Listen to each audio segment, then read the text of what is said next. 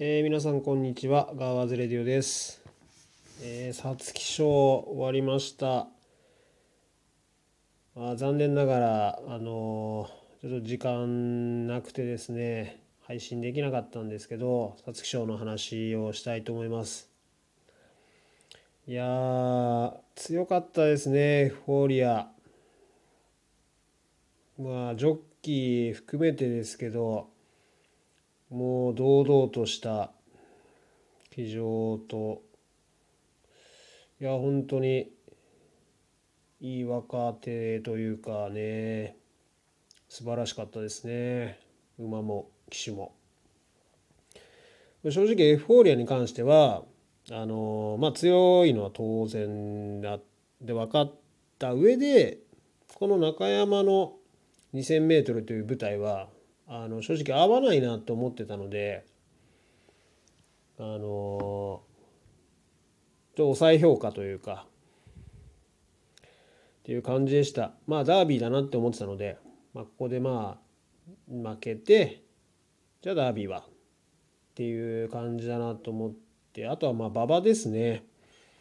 あのまあ前走を考えてもそうですけど前目につけて瞬発力生かしてあれだけ突き放してるんでうん、それが生きる馬場じゃないなとあの思っていたので、まあ、実際やや重でね時計もあのかかってましたしそういうのを全部込みで、うんまあ、抑えまあ人気が人気なだけに抑え評価が妥当かなと思っていたんですけどいや本当にまああっぱれな感じでしたね。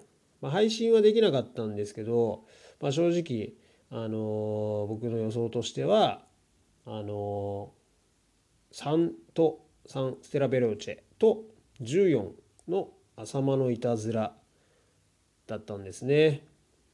で3番手があのビクティファルス5番の。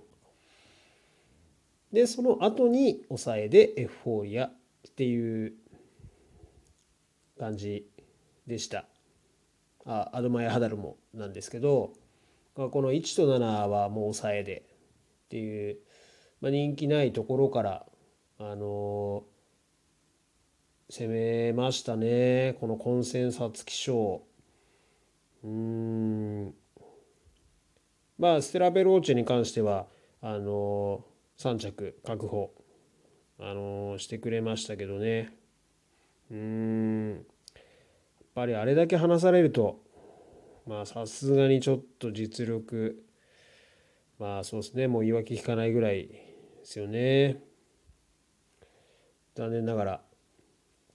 配信であのこの間の土曜日もそうですけど配信できなくて逆に良かったなみたいな結果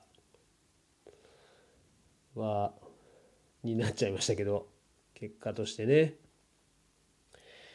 うーんでもそうですね。あとまああの2着になったタイトルホルダー。これに関してもちょっとあのあれなんですよ。その1着のエフフォーリアと一緒で僕の中ではダービーで狙いたいなと思ってたんですけどまさかここで走るかって感じですよね。うん。これ弥生賞あのスローで勝ってで皐月賞には結びつかないなっていうふうに正直思ってたのでペースが絶対的に違うと思いましたしだそれをねまあ逃げ馬一頭その隣のワールドリバイバル行かせた上でまあ、番手控えてで途中から先頭奪ってっていう、まあ、これも騎手、まあ、田辺手があうまいこと言ったなと思いますよね。実際そのエフフォーリア以外にはあの刺されなかったわけですから。うんうまいこと乗ったなと思います。これでなんかもう人気にある程度なるんですかね。なっちゃうのかな成績を考えたら、まあ、あんまり人気しそうな馬じゃないんで。まあ、できたらダービーでも舐められてくれたらいいかなって思うんですけどまあ難しいかなこの戦績を考えると。でこの状態で皐月賞2着ってなったら、まあ、当然人気しますよね。他に巻き返すぞっていう馬があのいない限りは。うんまあ今の現時点ではあのもともとそこに行きたかっただけにより一層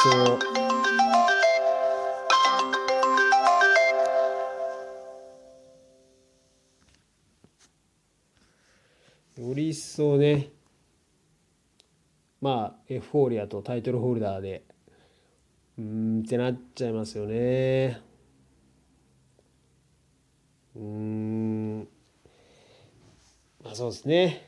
まあでもこういうのがあの楽しみですよね。次走、まあ、ダービーですしダービーだったらどうなんだ。ダービーこそはとかじゃあこの馬でとかもちろんあの皐月以外から狙ってる馬ももちろんいますし距離伸びてあとはまあ東京コースでとかであのいると思うんで今回は向かなかったけどっていう。まあ楽しみですよね。すごく。まあ僕の馬券的にはあのまあ残念ながら当てることはできませんでしたけどねまあ見ててもうあいいいい結果だったなとはあの思います。これでより一層エフフォーリアの2冠をあの楽しみにダービーそうですね。楽しみにしたいなと思います。ですね。